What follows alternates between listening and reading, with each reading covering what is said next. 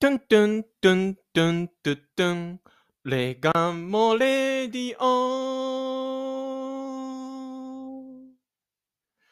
いやー、始まりましたね。ええ、レガンモレディオ。いや、うん、また始めることができましたね。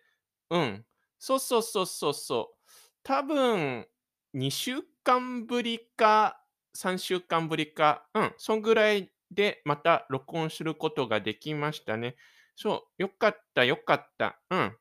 そうなんですよ。で、なんか前回は、なんか僕がアコースティックギターを使って、いろいろなんかこう、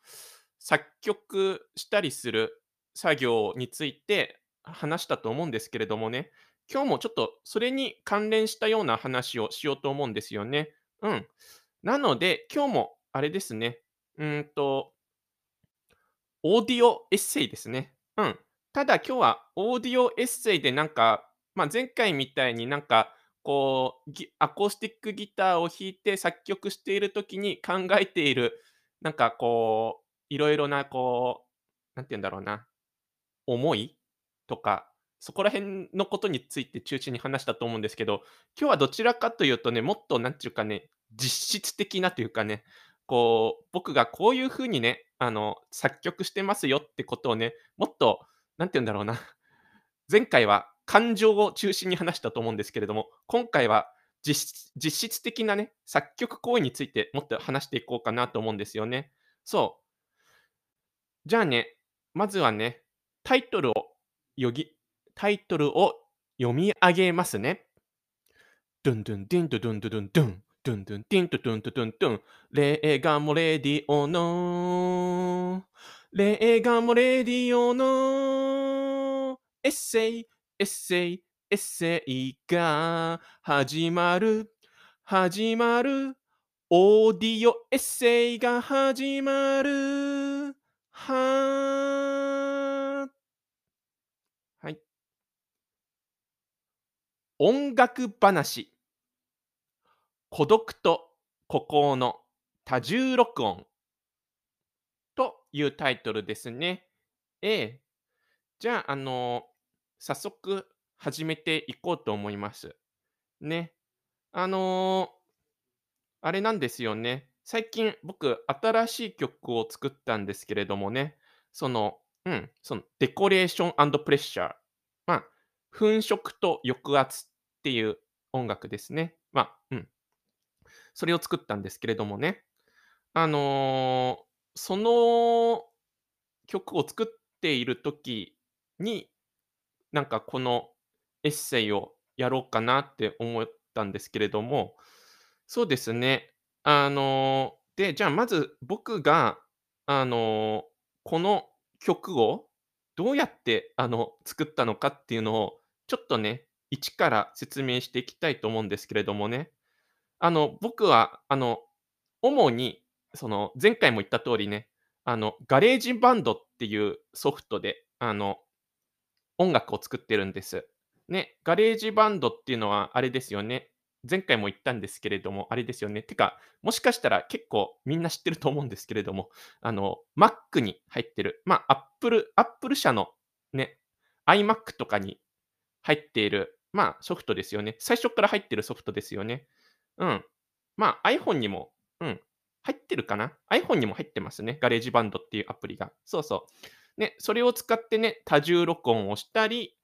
えー、そう、音にエフェクトをかけたり、うん、いろいろしてるんです。うん、そこで、あの、音楽を仕上げていくんですけれども、まず僕は、そのガレージバンドで録音する前に、あの、これも前回のエピソードで言ったと思うんですけれどもね、あの、アコースティックギターとボーカルをね、ね、同時に録音するんですよね。うん。そうそうそうそうそう。ね。まあ、厳密に言うと、あの、アコースティックギターを、えー iPhone で、うん。で、ボーカルを、まあ、ガレージバンド、あの、パソコンにつないでガレージバンドを立ち上げて、ガレージバンドで録音するんですよね。それを同時に録音するんですよね。あの、ガレージバンドの方を、こう、ガレージバンドの録音ボタンと、えー iPhone の、まあ、メモ機能ですね、僕使ってるの。メモ機能の録音ボタンを大体同時に、用意、ドン、ポチ、用意、ドン、ポチってやって、うん、大体同じように、えーそう、同時に撮って、大体同じに撮って、そう、同時に撮って、えーアコースティックギターとボーカルをね、まあ、別々に撮るんですね。そう。ただ、あれなんですよね。iPhone、まあ、iPhone のマイクってちょっと指向性が広いというか、だから、あのギ、ターだけじゃなくて、ボーカルも大きく入っちゃうんで、それがどうなんだって話なんですよね。そうそうそうそう。だからまあ、厳密に言うと、ほぼ iPhone のマイクで大きくボーカルとギターを拾っている感じになっちゃって、で、このパソコンにつないでいるボーカルマイクで声を中心に取っているってことで、なんかね、ちょっとね、だからどうしても僕が言いたいのは、どうしてもアコースティックギターの音量とかを後で、音音量とか音質を後で変えようとすると、ボーカルの音質もあの変わってしまうということなんですけれどもね、そう、ガレージバンド上でそういうあの編集する際に、そう、それがちょっと難点なんですけれどもね、ただ、あのね、僕はやっぱりね、こう、ちゃんと弾き語りをして、歌いながら、そう、ギターを、アコースティックギターを弾いて、弾きながら歌ってレコーディングするのが、やっぱり好きだなと思ったんですよね。あの、前回までは、あの、これも、えーそう、前のエピソードで言ったんですけれども、あの、前回までは、あれなんですよね、僕、その、ボーカルとギターを別々に撮ってたんですね。ね、確かにね、そうすると、ね、アコースティックギターが、もうそれだけの音が綺麗に取れるし、ボーカルだけの音も綺麗に取れるんで、まあ、もしかしたらそっちの方が音が綺麗なんですよね。そうそうそう。まあね、あの、ただね、なんか、後々ね、こう、なんて言うんだろうな、やっぱりなんていうか、先にアコースティックギターを取って、その上にボーカルを乗っけたりとかすると、なんとなく、これは僕がただ下手くそなだけなのかもしれないんですけれども、なんとなくこれ、ボーカルとアコースティックギターが連動していないような気がしちゃうっていうか、ちょっとずれている気がするんですよね。うん。これは僕が下手くそだからかもしれないんですけれども。そうそうそう。だから、なんて言うんだろう。アコースティックギターと、えーボーカルを同時に取ることによって、なんていうか、まあ、演奏がね、多少ね、走っちゃったりとか、あの、あとはちょっと、なんていうのかな。そう。あの、僕ギターが下手くそなんで、ギターもね、ミスしちゃったりとかもするんですけれどもね。なんていうか、やっぱり何よりもアコースティックギターとボーカルが連動している感じがあって、まあ自分の中ではね、まあ、しっくりきたんですよね。そう、あの、自分の中でしっくりきたんです。あの、多少ね、この音のクオリティが低くても、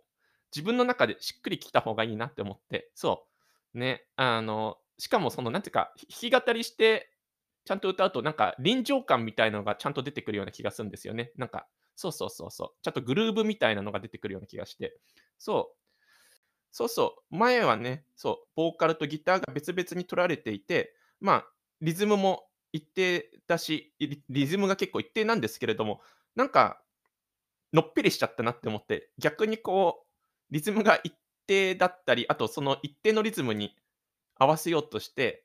そうそう、あ、そう、別撮りしてるときは、ギターとアコ、あの、ボーカルとアコギを別撮りしてるときは、アコースティックギターを取るときに、ちゃんと、あの、なんていうか、あの、ドラムの音を聞きながら撮ったんですよね。ドラムの音っていうのは、最初から GarageBand の中に、こう、ドラムのループ音源があるんですけど、それで一定のリズムの音を聞きながら、あの、録音してたんで、そう、iPhone の方で。だから、すごい、リズムが一定なんですけれども、やっぱこれ、僕あれなのかな？あの、そもそもギターが下手くそなのか、そうそうそうそうそうそう。やっぱね、一定のリズムで、まあ、とりあえず取れたんですけど、やっぱちょっとぎこちない演奏になってしまって、で、そこに、なんて言うんだろうな、ボーカルが乗っかるから、なんだかちょっとしっくりこないっていうか、グルーヴ感がないっていうか、のっぺりしたようなものになって、まあ、もっと言うとやっぱずれてたなって思うんですよね、多少。うん。そう、だから、そんなぎこちなさがあるよりかは、もう最初から弾き語りで、もうドラムの音とかも、ドラムの一定の音とかも聞かないで、弾き語りで多少走ってもいいから撮っちゃう。うん、その方がしっくりきたんですよね。いろいろと。その後の多重録音においても。うん。っていうことですね。やっぱりね、あの、あとね、こう弾き語りでね、あの、録音することによって、まあ、まあ、意図的に、もしくはトラブルで、あの、演奏にね、緩急がつけられたんですよね。まあ、例えばそう、なんか、こういう感じです。え、今回の曲だと、イルミネーションとプロジェクションマッピングの粉飾お酒。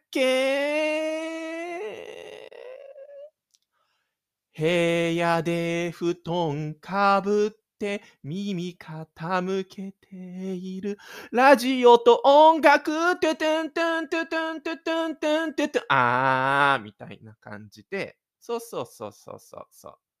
自分の歌っているその感情に合わせて。っていうか感情に合わせてそう、こう、緩急がつけられたから、ギターとボーカルに。だからなんかもっとより、なんか歌とアコースティックギターの、あの、なんていうか、説得力があったというか、ギターとアコースティックの、あの、この演奏に説得力があったというか、うん、そうそう。これをアコースティックギターとボーカルで別々に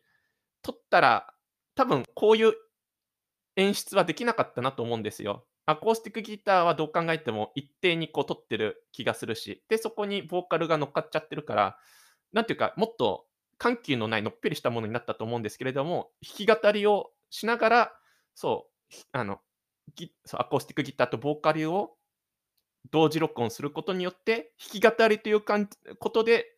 弾き語りをするということで録音してるから、なんかすごく演奏に緩急がついたんですよね。そう、それは まあ、意図的な部分もあるし、あの歌っていて盛り上がってきて、なんていうか、こう、そういう感情が乗っかっちゃっているって場面もあるし、あとはギターがうまく弾けなくて、それを補おうとして、ちょっとゆっくりにして溜めているっていう場面もあるしね、そういうことなんですよね。だけど、そこにやっぱり臨場感があると思うんですよね。ええうん、うん、うん、うん、うん。そう。でね、だけどね、やっぱりね、僕はね、ギターがやっぱね、ちょっと下手くそでね、あの、何回も取り直す必要があるんですよね。それがね、本当にね、そうそうそう、大変なんですけれどもね、そう、あの、やっぱりね、この、まあ、ギターとボーカルを別撮りしてるときは、やっぱりギターはギターだけに集中できるから、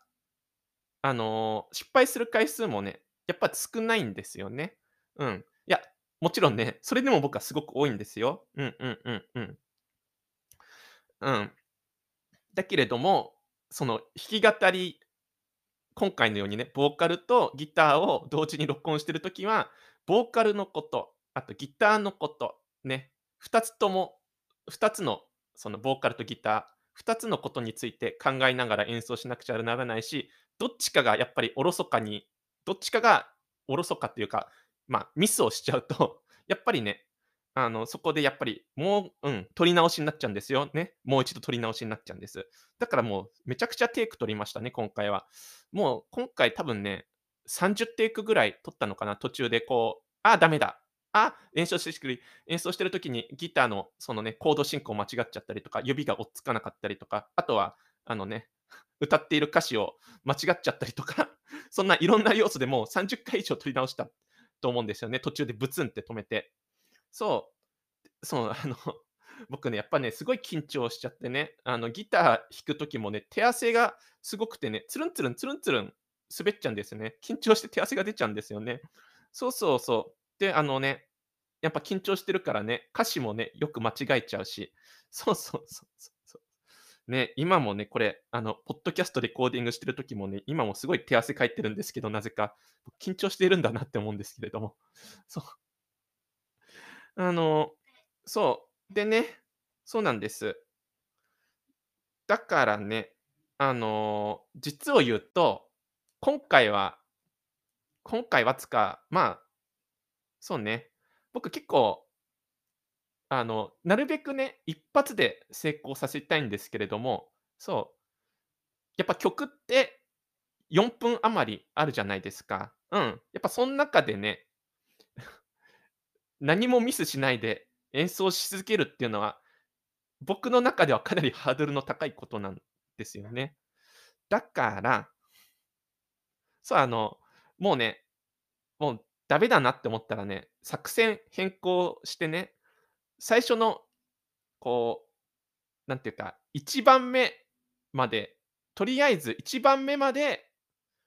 よく撮れてるなと思ったら、そう、1べま1番目までのレコーディングを取っておいて、で、えー2番目、そうね、2番目だけをまた、その、もう1回レコーディングするんですよね。2番目からもう1回レコードするんです。で、2番目も、その、あ、なんか C メロまではよく録れてるなって思ったら、で、1回 C メロまでブツンと切って で、また次のね、C メロから先をまたね、取り直して、で、それを最終的にね、 GarageBand 上でつなぎ合わせて、えー、ひひ1つのね、4分余り、なんか全部きちんと歌い切ってる風にね、最後編集することっていうのがね、僕はね、最近はね、よくあるんですよ。ね。うんうんうんうんうん。そう、そっちの方がね、やっぱりね、あの あの、やっぱりちゃんとしてるから。あの ああまりにも下手くそだと、やっぱそういう風にやしちゃいますよね。あの、そうそうそうそう。まあね、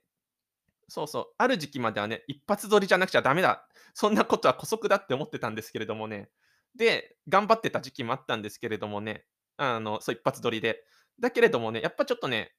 クオリティの面でね、問題があるなと思ったんですよね。まあ、いくらなんでもこれだとちょっと下手すぎるなって思ったんで。まあ、これはね、自分の中でも葛藤ありますよね。やっぱりね、一発でね、こうね、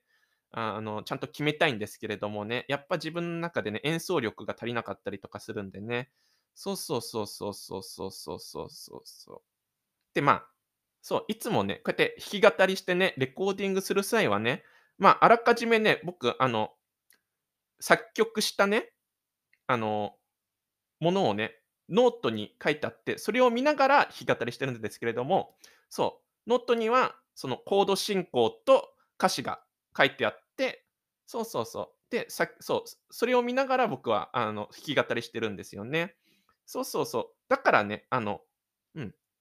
まあ、地図はあるんです。地図は。そう、どういう風に 演奏すればいいかの地図というか、まあ、そう、楽譜ですね、僕の中での。まあ、コード進行と歌詞しか書いてないんですけれども、まあ、そう。ただね、あの、作曲する際にね、そう、まあ、先週言ったと思うんですけど、作曲する際に、まあ、アコースティックギターを弾きまくりながら、えー、あの、歌メロとか歌詞も考えてるから、まあ、基本ね、あの、どういう風に弾き語ればいいのかなっていうのは、作曲の時点でも結構自分の中に刷り込まれているんで、そうそうそうそう、もうこういうコード進行と歌詞さえ書いてあればね、あの、弾き語りの録音をするときにはね、あんまりもう困んないんですよね。そう。そう。で、まあ、ここまで、あの、まあ、アコースティックギターとボーカルの同時録音について話したんですけれども、そうそう、ね。そう、こうやって、あの、アコースティックギターとボーカルの弾き語りを、えー同時録音、えーした後は、そう、その、なんていうか、えーそう、ギターの音源とボーカルの同時録音した音源を GarageBand でこうつなぎ合わせて、そうそうそうそうそうそうそう、つなぎ合わせて、まあ、そう、あの、一つの、えーまあ、ボーカルとギター、アコースティックギターがそう、連動しているその音源を、えー、作るんですけれども、そうそうそうそうそうそう。まあ、一つの音源っていうか、まあ、 GarageBand 上でシンクロさせるんですけれども、そう。で、その、えー、ファイうん、アコースティックギターとボーカルをシンクロさせた後は、またね、 GarageBand というソフトでね、えーコツコツとね、他の楽器とか、え、ボーカルをね、入れていくんですよね。うん、そう、まずは、その、コーラスですね。僕結構最初にコーラス入れちゃうんですよ。この弾き語りの音源に合わせて。そう。ね、あーとか、はーとかね、そういうやつです。あとは同時にね、重ねて歌ったりとか、あん、あん、あーん、どうしてこんなにみんなに邪険にされてしまうのかな？って、こんな感じでね、あの、ちょっとね、こう、うん、コーラスを取るんです。ええ。そう、あの、いろんなコーラス取るんですよね。そうそうそうそうそう。あの、まあ、多分その話はまた後ですんのかな。うん。でもって、コーラスの後はエレキギターを取るんですよね。そう、エレキギターも取って、そうそう、主にどんなギターをいつも入れてるのかっていうと、普通にこう、コード弾きしたというか、こう、えっと、うん、ストロークストローク弾きしている、チャンチャチャンチャチャチャチャンチャチャンチャチャチャチャンチャチャンみたいなやつですよね。そう。それにエフェクトをかけて、ちょっとシューゲーザーっぽいエフェクトをかけて、フヤンフヤフヤンフヤフヤフヤフヤンフヤフヤンみたいな感じでやって、アコースティックの弾きが弾き語りにちょっと厚みを持たせるみたいな感じをやっていて、あともう一つエレキギターを重ねるとしたら、結構ね、こう、アルペジオアルペジオみたいなのを、チャラリチャンチャリラ、チャラリチョンチョリラみたいな。そうそうそうそうそうそ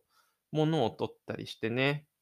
そう、ただね、僕ね、ソロ弾きっていうのがなかなかできなくて、なんていうか、あれですね。だから僕ができるのは、そう、コードを押さえて、それをアルペジオで弾いたりとかするのはできるんですけれども、結構この、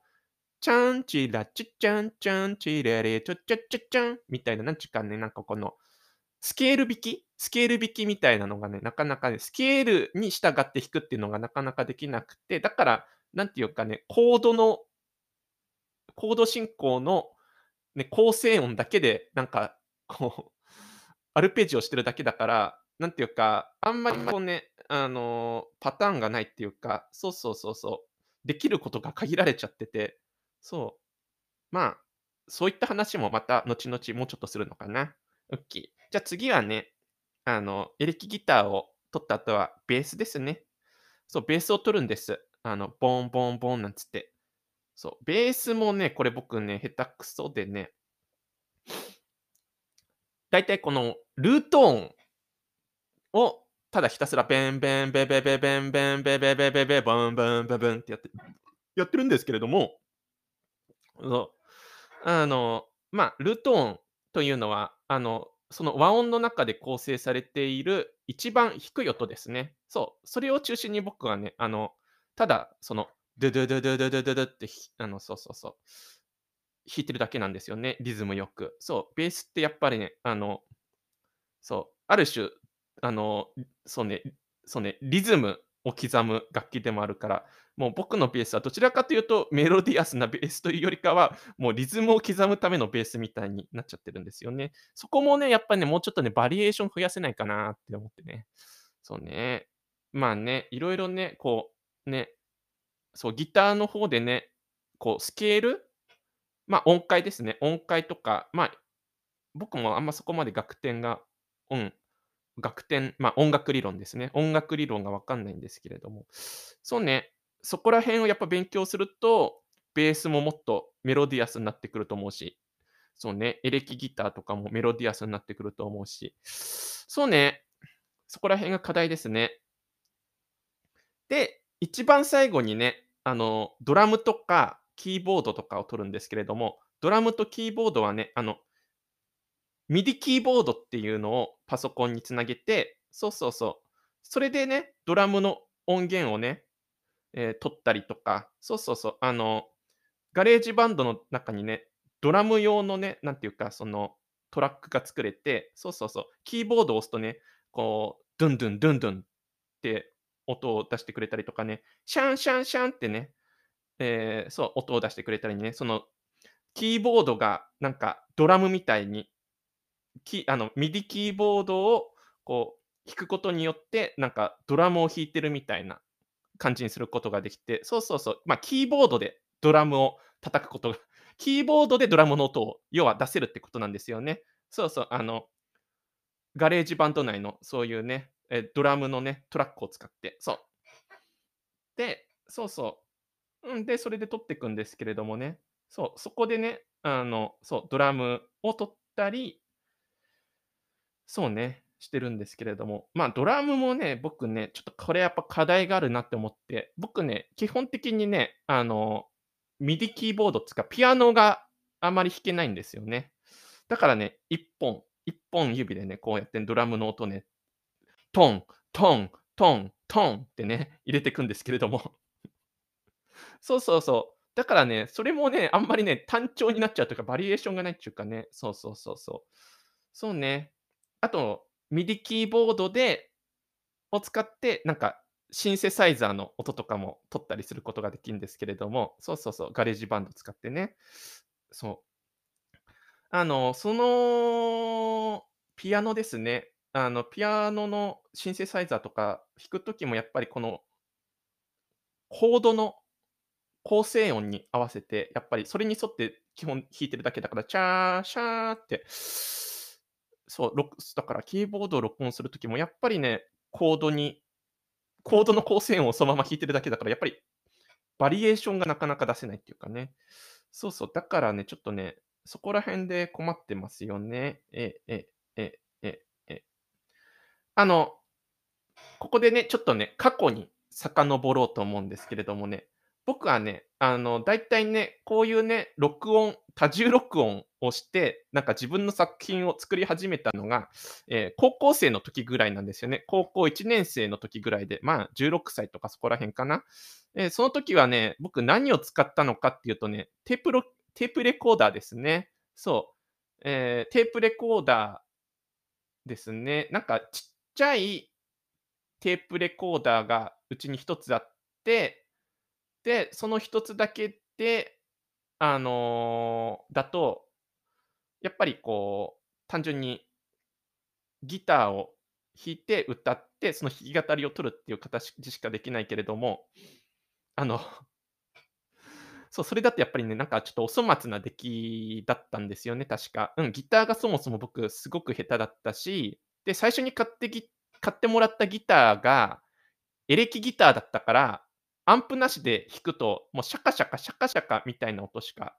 出なかったんですよね。えええええええあの、そうそうそうそうそう。だからこれちょっと多重録音したいなって思って、やっぱりね、その時期ね、もっと本格的な曲を作りたいと思ってて、そう、こんなんじゃダメだと。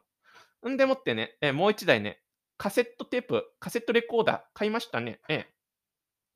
多分、あれは7000円ぐらいしたのかな。うん、あんまり値段覚えてないですけれども、そうそうそう、大きいの買って、で、そう、あの、僕がしたことっていうのは、えー、一つのカセットテープに確か、あのー、なんだったろう、なんなんだろうな、あれ、えー、カセットテープに、あの、多分弾き語りを録音したのかな。あんまり覚えてないけど、弾き語りを録音して、そう、シャカシャカギタあのエレキギターが入ってて、あとボーカルが入ってる。そうそう、致命的に多分演奏が下手なやつ入れて、で、後にその音源を取って、その音源を取って、で、2回目に、えっ、ー、と、その さっき取った音源に合わせながら、なんだろうか、もう1回なんかギターを多重録音したり、ボーカルを多重録音したりっていうのをね、そう、何回も何回も、何回も何回もですか、2、3回繰り返したのかな？その、そうそう。だからね、そうそう、それで多重録音してたんですけどね、あの、当然、聞いてわかる通りね、どんどん音質が悪くなっていくんですよね。ええ。あの、どんどん、あの、そう環境音が 足されていくんで、多重録音すればするほど。まあね、あの、その音源もね、あの、あの、まあ、そうね、確か5年前ぐらいに聞き直して、5年前ぐらい、まあ、なんか、つい最近、つい最近でもないか。うん。あの、まあ、5年前かそこら辺に、まあ、確か聞き直したのかな。そう。まあ、そこら辺の細かな詳細は覚えてないんですけれども、まあ、後々ね、聞き直した際に、それはそれは、後々聞き直した時に、それはそれで、なんか味があるなと思ったんですけれども、そうそうそうそうそう。でね、だけどね、その後ね、やっぱりね、あの、Mac Mac がうちの中にもね、そうね、Apple の iMac かな？うちのうん、うちでもねあの、買うことになって、うん、そう、iMac かな？そうそうそうそう。んでもってね、あの、これでね、あれ、あの時は僕、自分の iMac 買ってもらったのかな？それとも親の iMac を借りてたのかな？そこら辺のことは覚えてないんですけれども、その iMac の中にね、なんと GarageBand が入ってたんですね。んでもってね、あの、そうですね、その カセットテープの多重録音時代は終わりましたね。そう。んで、あの、で、それからね、あの、 GarageBand を使って曲を作るようになったんですけれどもね。ええ。なんていうかね、そうそうそうそう。あのまあ、基本的には、エレキギターを、まあ、オーディオインターフェースっていうね、あの、パソコンとギターを、まあ、つなぐ、えー道具を使って、それでね、まあ、ライン録りっていうのかな。そうそうね。そう、ギターのね、音をね、直接ね、パソコンに入れて録ってたんですけれどもね。そうそうそうそうそう。で、そこに、あの、 GarageBand のえー元のドラムのループ音源とか、そういうのをね、重ねたりとかしてね、そうそう、録ってて、まあ、もちろんね、クオリティは向上したんですよね。だけれども、なんて言うんだろうね。なんかちょっとやっぱり、こう、ライン録りしただけのギターと、あとは、なんて言うんだろうな、そのループのドラム、もともとかあのガレージバンドに入ってるループのドラムだけを組み合わせる組み合わせて、そこにボーカルを乗っけるっていうのは、まあ、上手い人が作れば、ものすごくうまくできると思うんですけれども、僕はやっぱね、下手くそだったんですね。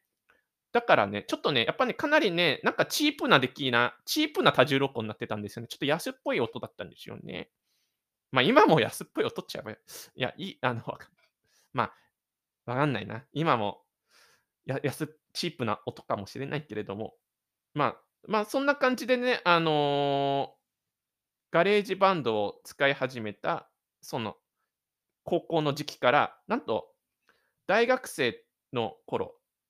うん、大学生の頃までね、あの、そうやって音楽を作ってたんですよね。ガレージバンドを使って、うん、そうそう、結構ね、チープな、え、音源を多重録音してたんですよね。チープな音を多重録音してたんです。そう、大学の頃は僕、主に映画を作ってたんで、そん中で自分の映画音楽を自分で作ってたんですよね。そうそう。だからなんていうかね、音楽に対する探求心が、もしかしたら今ほどなかったのかもしれないですね。映画の方に集中してたから。そうそうそうそうそうそう。あの、だけどね、やっぱりね、あの、なんでね、こうやってエレキばっかり使ってた僕がね、やっぱ今はアコースティックギターを中心に使ってると思うんですけれども、やっぱりね、あの、これ前回も言ったかな？前回言ったんですけれども、僕、あの、自分大学大学時代に、えー僕が東京都内で弾き語りをするみたいな映画を撮ったんですよ。うん。その弾き語りと自分の作ったアニメーションを組み合わせて、なんていうか、そうそうそうそう、そういうなんか、ドキュメンタリーっぽいんだけれども、アニメなんかドキュメンタリーじゃないみたいな、そうそうそうそうそうそうそうそう。そういうなんていうかね、ちょっと実験的な作品を作ったんですよね。そう。で、その時にね、あの、うん、あの、東京都内でやっぱ、弾き語りをすることになって、あの、やっぱりね、やっぱエレキギターじゃダメですよね。やっぱ、あ、音があんまり出ないし。で、アコースティックギターに持ち帰って、あの、弾き語りで、都内の中都内で弾き語りで結構即興シーンとかもあってそうそうそう、即興シーンとかもあって、アコースティックギターでなんか適当なコードを弾きながら歌ったみたいなね、経験がね、あって、で、それが楽しかったんですよね。ええ、なんていうか、こうアコースティックギターで、こう生の音に合わせて何かこう歌ったりするっていうのがすごく楽しくて、そう、だからね、やっぱそれ以来ね、アコースティックギターを弾きながら歌うってことにね、結構ハマっちゃったんですよね。そうそうそうそう。それまではね、やっぱりね、自分はね、こう、ギターも下手くそだからね、そんなの結構、き語りとか無理なんじゃないかなと思ってたんですけれども、そうそう、やっぱりね、あの、下手でもやっぱり、こう、弾き語り形式で、えーなんか、うん、音楽をね、奏でるというか、そうそう、弾き語りアコースティックのギターアコースティックギターの、まあ、音が要は好きになったってことですよね、要は。そうそうそうそうそう。そう、アコースティックギターの音に合わせてやっぱ歌うと楽しいなってことでね、それから結構アコースティックギターを中心に曲を考えるようになったのは確かですね。ええ。まあそういうわけでね、あの僕はね、アコースティックギターで弾き語ることが、まあ好きになったんですけれども、そうそうそう。だからなんていうかね、なんて言うんだろうな。だからその後かな、その後、あの、24歳から25歳くらいの頃はね、もう、えーギターの弾き語りをそのまま曲として発表していた時期があって、そう、そういう時期があったんです。で、あの、ギターの弾き語りを、あの、カラオケルームとか、あとはえっと、実家の物置部屋とかを使って撮ってたんですよね。だから、それなりに大きい音を出して撮ってたんです。弾き語りを叫んだりとかして。そう。もう一発撮りでね。そうそう、それを発表してて。そうそうそうそうそう。まあ、その曲もね、その曲も、あの、僕のサウンドクラウドとかに載ってるんで あの、あの、聞いてもらえると嬉しいではあるんで、嬉しくはあるんですけどね。あの、ピローとか、ピローって曲があるんですけど、それはもう完璧に弾き語りの一発撮りだったり、あとは地平線って曲があるんですけれども、そう、地平線という曲も、それも、まあ自宅の物置で撮った一発撮りの、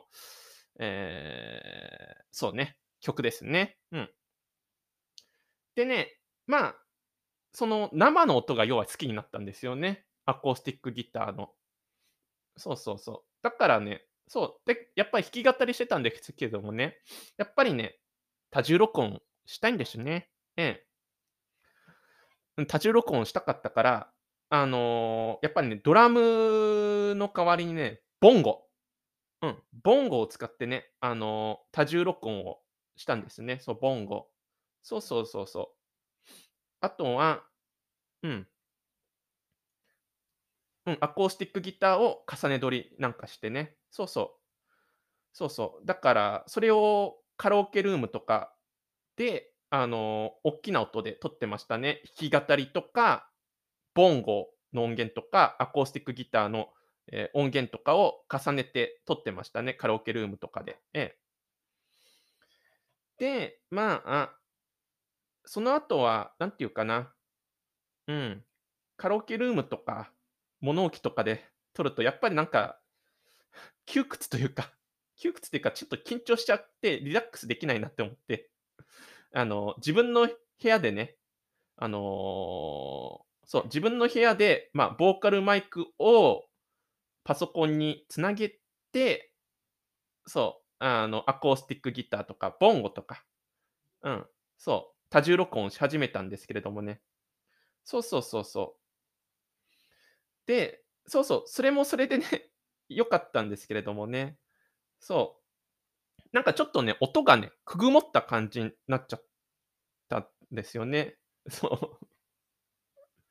そうそうそうそうそうそうそうそうそうそうそうそうそう。そう、音がちょっとくぐもった感じになっちゃって、そう。で、あの、そう、こうやってね、アコースティックギターとかボーカルとか、あの、ちゃんとね、このうん、ボーカルマイクとかで録って、それを後でガレージバンドでエフェクトとか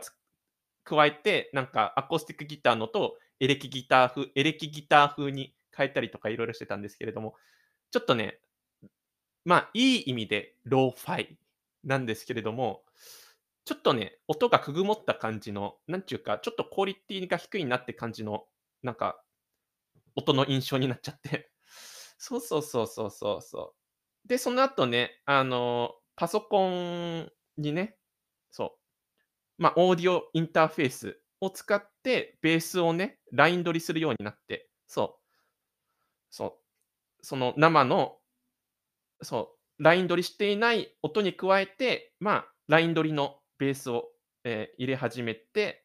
そうそう。で、やっぱベース入れるとね、ちょっとね、やっぱね、グルーヴ感が出てきてね、いいなって感じになってきて、そう。で、なんて言うんだろうな。で、その後、あの、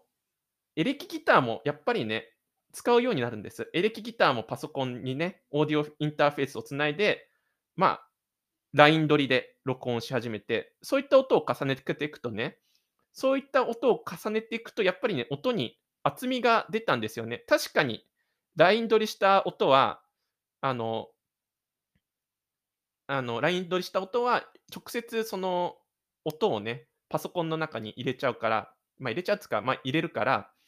あの、確かに少しあの、空気空気感がないっていうか、空気感がないっていうか、空気で音が鳴っている感がないから、ちょっとチープな感じにも聞こえかねないんですけれども、やっぱりね、その、なんだろうな、ちゃんと弾き語りした音源とか、ボーカえっと、ボーカルマイクで撮ったアコースティックギターの上に、そのオーディオインターフェースで繋いだ、まあ、ライン取りしライン取りした、まあ、エレキギターとかベースを入れるとベースを入れると、やっぱりそれなりにね、うんと、その組み合わせによってね、そのライン取りしたチープ感がないし、そうそう、ちゃんとアコースティックギターとかは、この、ちゃんとボーカルマイクとかで撮ってるから、なんか、くうん、空気空気の中でちゃんと音が鳴っているような、そうそう、音にもなってる、あの、そういう空気感の中に、そう、あの、ライン取りした音源が載せられてるから、なんかその塩梅が、うん、成功している時もあって、自分の中で成功していたなって思うだけなんですけれども、そう、結構あの、昔高校生の頃とか大学生の頃に使ってた、なんかチープな音の感じとはなんか違ってきたなって感じがして、それは好きだったんですけれどもね。うん。で、あの僕、2年前ぐらいに、あの、東京で、あの、ちょっと暮らしてたんですけれども、そう、で、東京のアパートで、あの、暮らしてたんですけれども、やっぱね、住宅環境住宅の環境によってね、やっぱりね、ボンゴみたいなね、大きい音を出すのはなかなかね、難しいなっていうことになってたんですよね。まあ、もしかしたらね、やってもよかったのかもしれないんですけれどもね、僕はね、やっぱね、ちょっと小心者なんでね、あの、あんまりね、近所迷惑とかになったら大変だと思ったんでね、そうそうそう、あの、あのね、そうそう、怒られたくないしね、うん。ボンボンゴは使わなかったんです。ボンゴを使わないようになったんですよね、ドラム。ドラムの代わりに。で、ちゃんとドラムは、だから先ほど言ったみたいに、ミディキーボードで、あの、ドラムを、えー、録るようになったんですよね。まあ、そう、ミディキーボードをパソコンにつないで、ガレージバンドにあるドラムのその、えー、トラックを使って、まあ、ドラムの音源を、えー、キーボードを押すことによってあの再現するというようなことを、まあ、今と同じですね。さっき言ったことです。をし始めたんですよね。あの、そう、だからね、そう、そう、ドラムの音もね、これもともとガレージバンドに入っているドラムの音源を、えキーボードでね、こう、トントントントンって叩いてね、あの、その音源を使ってるだけだから、そうそうそうそうそう、その音源をキーボードで鳴らしてるだけだから、そうそう、あのガレージバンドの中にもああそうある音源だから、やっぱ綺麗なんですよね。そうそうそう、綺麗なんです。まあ、ただね、臨場感があるかどうかと言われた言われると臨場感はないんですけれども、だってそれはガレージバンドの音源をそのまま、あの、使っあの、そうガレージバンドの音源、綺麗なんだけれども、そう、それをキーボードを叩くことによって、あの、ただ単に出してるだけだから、そう、僕が実際にこう、ドラムをこう、ダンダンダンダンダンダンダンダンって叩いて、それを録音してるわけじゃないから、やっぱりね、ちょっとね、そうそうね、チープな、チープっつっちゃね、あれだけど、うん。チープではないな。あの、ガレージバンドのドラムの音源はね、本当にね、綺麗だしね、あの、迫力があってね、うん、僕はいいなと思うんですけれども、ま、ただね、やっぱりね、ちょっとね、こう空気で鳴っているドラムの音っていうのもね、やっぱ欲しいなと思っちゃうんですよね。ええ。まあ、そもそも僕ドラムがあんまり叩けないんですけれども。そうそうそうそうそうそう。まあそんな感じでね、あの、今のね、結構録音形式に、あのなったのは、その東京で暮らしていた頃に、あの、今の録音形式になったんですよね。そう。まあ、先ほど言った、そう、最初にアコースティックギターのアコースティックギターとボーカルを同時に取って、その後コーラスを入れて、そう、声の、そう、歌のコーラスを入れて、で、その後エレキギターをとえーパソエレキギターをパソコンにつないで録ってで、ベースもパソコンにつないで録って、んでもってドラムをミディキーボードを叩いて、そう、ガレージバンドの音源を使うことによって、そう、録って曲を完成させる。うん。そういう感じにね、ああの、そう、東京に暮らしてた頃ね、あの、そういうスタイルにね、なったんです。今と同じスタイルに。ね。話すのが、話した話すのが下手くそですね、僕。そう。で、そうそうそうそう。でね、あの、ここまでね、あの、いかにして僕がいろんな変遷を経て、今の録音スタイルになったのかっていうのを話してきたんですけれどもね。まあ、これからね、話すのはね、結構やっぱり今の録音スタイルでの結構葛藤とか悩みを話していきたいなと思うんですけれどもね。そう、先ほどね、言ったようにね、僕ね、ギターの多重録音をする際に、やっぱりね、やっぱりね、僕、コード進行に合わせちゃうんですよね。だから、そうね、エレキギターの多重録音をする際に、そう、あの、弾き語りで、こう、弾き語りでコード進、弾き語りでこう奏でているギターの、その、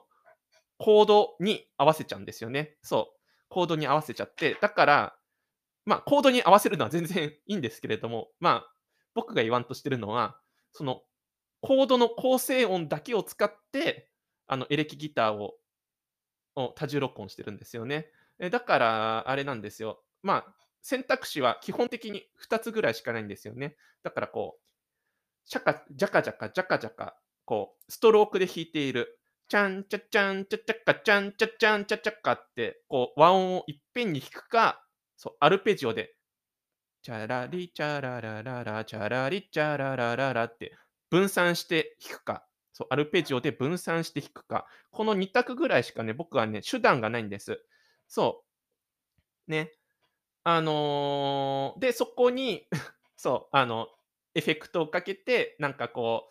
う、シューゲーザーみたいな音にして歪ませたりとか、あとは、そうね、ちょっとディストーションをかけたりとか、まあいろいろして、まあ音色で、こう、なんていうか曲を、そう、曲、そう、音色、だからもう音色なんですよね、要は選択肢は。その、そう、アレンジしたいと思ったら、基本的にやっぱり、あの、音色、後々かけるエフェクトの音色で、あの、その、なんていうかね、こう音楽の印象を決めちゃうというか、そうそうそう。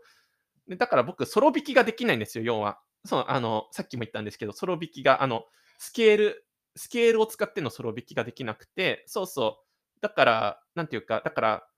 いわゆる早弾きとかあるじゃないですか。チャラリラ、チャラリラ、チャラリラ、チャラチャチャチャチャチャチャチャチャチャって。うん。あれは、あの、ちゃんとね、音階を使って、あの、ね、メロディーを奏でてるから。そう、だからやっぱり、ね、曲にもバリエーションが出るしね、いろんなかっこいいフレーズもね、入れることができるしね、そう、リフとかもね、入れられるしね、やっぱね、それがすごくいいなって思って、で、僕もね、そういうソロギター的なね、試みもね、していてね、そうそう、例えば、あの、机の上でって曲があるんですけどもね、それはね、結構ソロギター的なね、アプローチをして頑張ったんですよ。ね。ね。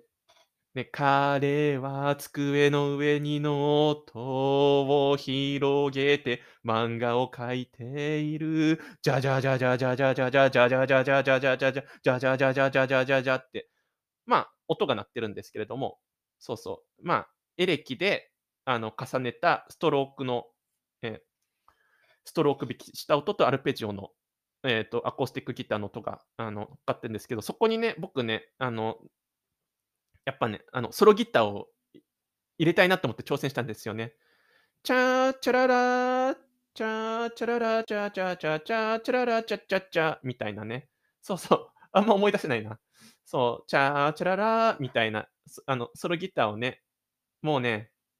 入れてみたんです、頑張って。あの、あんまりね、これが本当にコードに合ってるのかな。この、この、今の僕のソロギターのこのメロディーはコードに合ってんのかなとか、いろいろ考えたんですけれども、何回もその、何回も何回も、なんていうか、僕のその音楽を聴きながら、音源を聴きながら、そう、何回もソロギターをこう試しにこう入れて、あの、弾いてみて、なんかこれだと合ってるような気がするなって思って、で、そうそう、入れたんですよね。ただ、あの、ソロギターといってもね、何回も何回も繰り返すフレーズを基本的にね、そう、あの、何回も何回も繰り返す、そのフレーズを展開ごとにちょっと考えて、そうそう、ちょっとずつ、ちょっと変えてやるだけなんで、まあ基本同じフレーズを、まあ展開ごとに作って、それをずっとひたすらこう弾いてただけなんですけれどもね。そう。やっぱね、ソロギターを入れるとね、やっぱね、ちょっと曲に厚みが出るのかな。やっぱり曲にね、あたあの、新しいニュアンスというか、自分の中にはなかったいいニュアンスが入ってね、それはね、すごい良かったなと思うんですけれども、ただね、やっぱちょっとね、クオリティが低いなっていうのがあってね。これ逆にソロギター入れない方が曲のクオリティは高いのかなとかいろいろ考えちゃって、まあ、ただその机の上でって曲はすごいディストーションのかかったシューゲーザーのようなちょっと、うん、そういう曲だったんで、逆にその下手くそな僕のソロギターの感じが曲の印象と合ってたから、たまたま成功したような感じなんですけれども、そうそうそうそうそう。でね、あのーそうなんですよ。だからね、そう、ソロギター入れたいなと思ってね。そう。で、ただちょっとクオリティ低いなって思ってね。だからね、あのー今回、あの、デコレーションプレッシャーって曲を作ったんですけどね、その中でね、ちょっとね、自分のね、声でギターを再現しようかなって思ってね、そんな試みもやってみたんですよね。あのー そうなんです。何かというと、あの、自分でギターっぽい、ソロギターっぽい音を口で出しながら、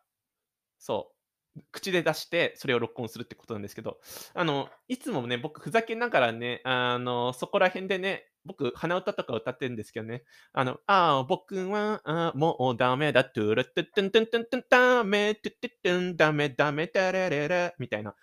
ほら、ね、こうやってね、適当にね、歌うとね、声でソロギターがね、ちゃんとね、できてるんですよ。結構曲の印象に合った感じで。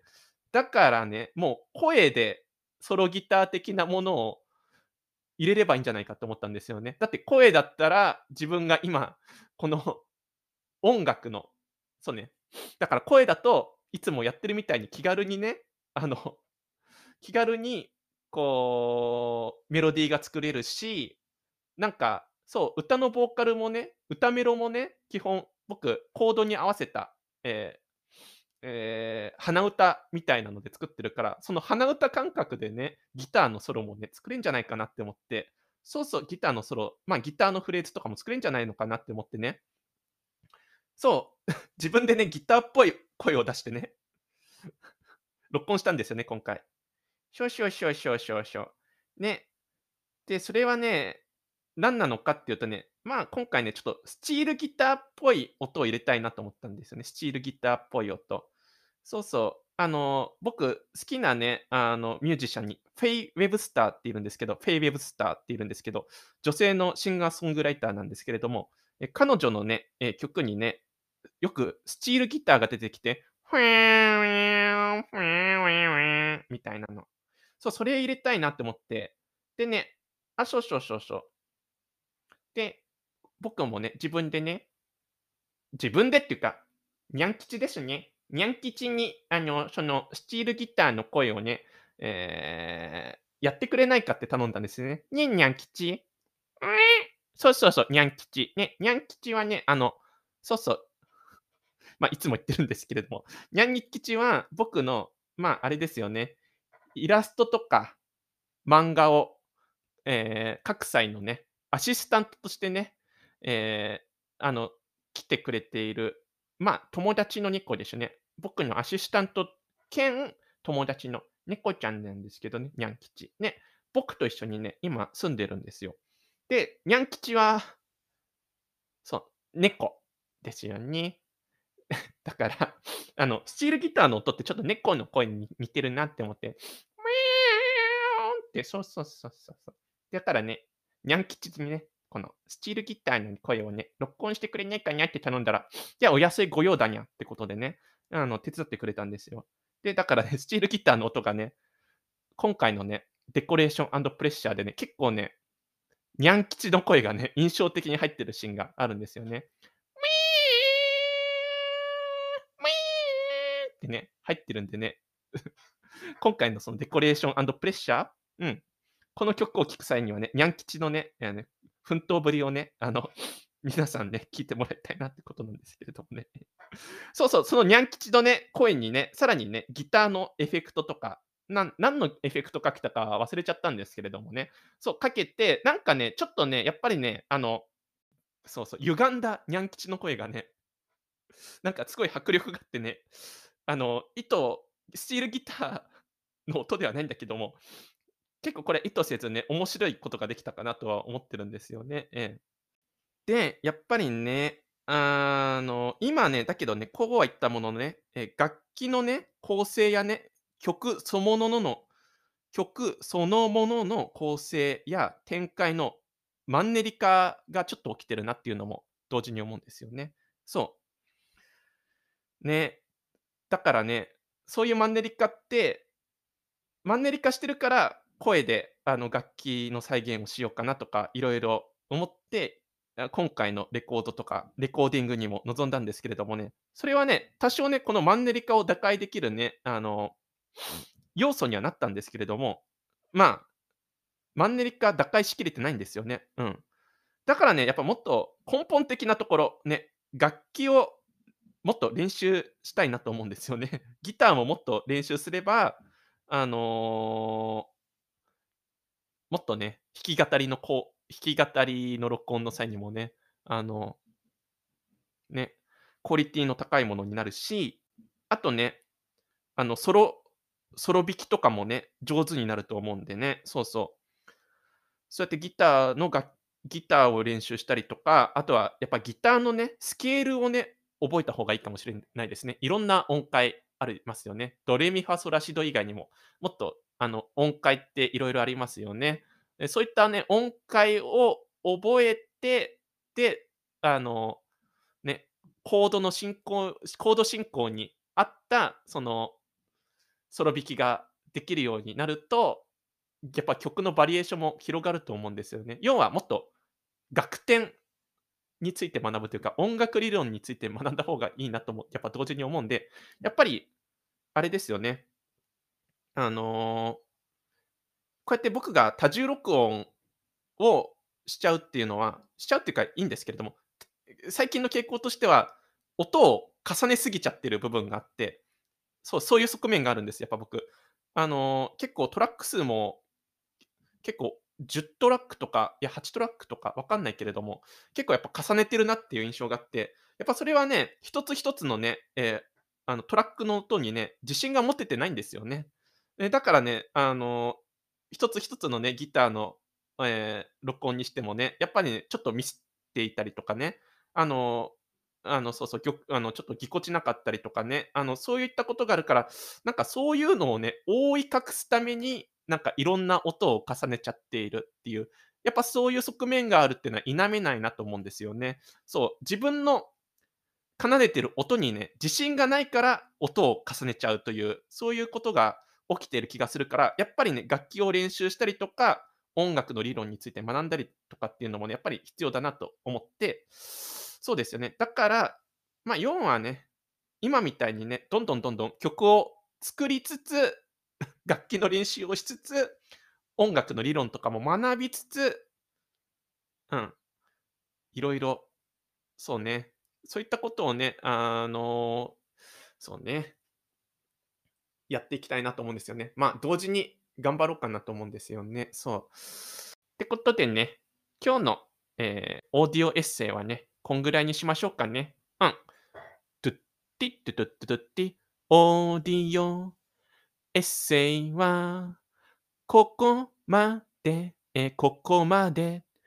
今日のオーディオエッセイはここまで。うん、ここまで。うん。はー。ということでね、あの、ここまでね、オーディオエッセイをお送りしてきましたね。あの、どうですか？楽しかったですか？あの、最後まで聞いてくれてありがとうございました。ね、にゃん吉。あれ？そうそうそう。ね、にゃん吉もね、あのね、手伝ってくれてありがとうね。あれ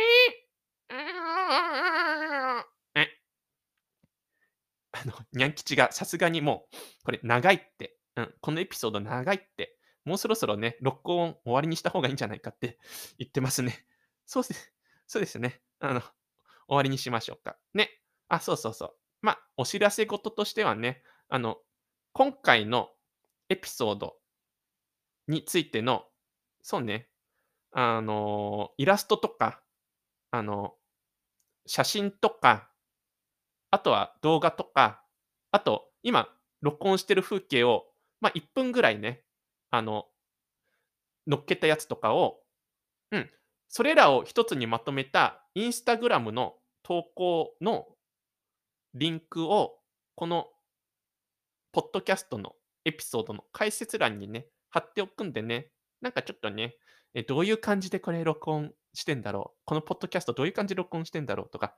あのーあとはこのね、レーガンモちゃんがね、どんな感じで多重録音してるんだろうっていう風景とかをね、写真とか動画とかで、えー、とね、見ることができるんでね、あの、インスタグラムも、インスタグラムもね、え見てみてくださいね。ということでね、じゃあね、終わりにしましょうか。ね、今日のエピソード終わりにしましょうか。ね、じゃあね、あの、今日もありがとうございました。じゃあね、一緒にね、さよなら言おうか。にゃんきちくん。にゃんきちくん。さよなら言いましょう。ね。OK。じゃあ行きますよ。じゃあ、ありがとうございました。それでは、さようなら。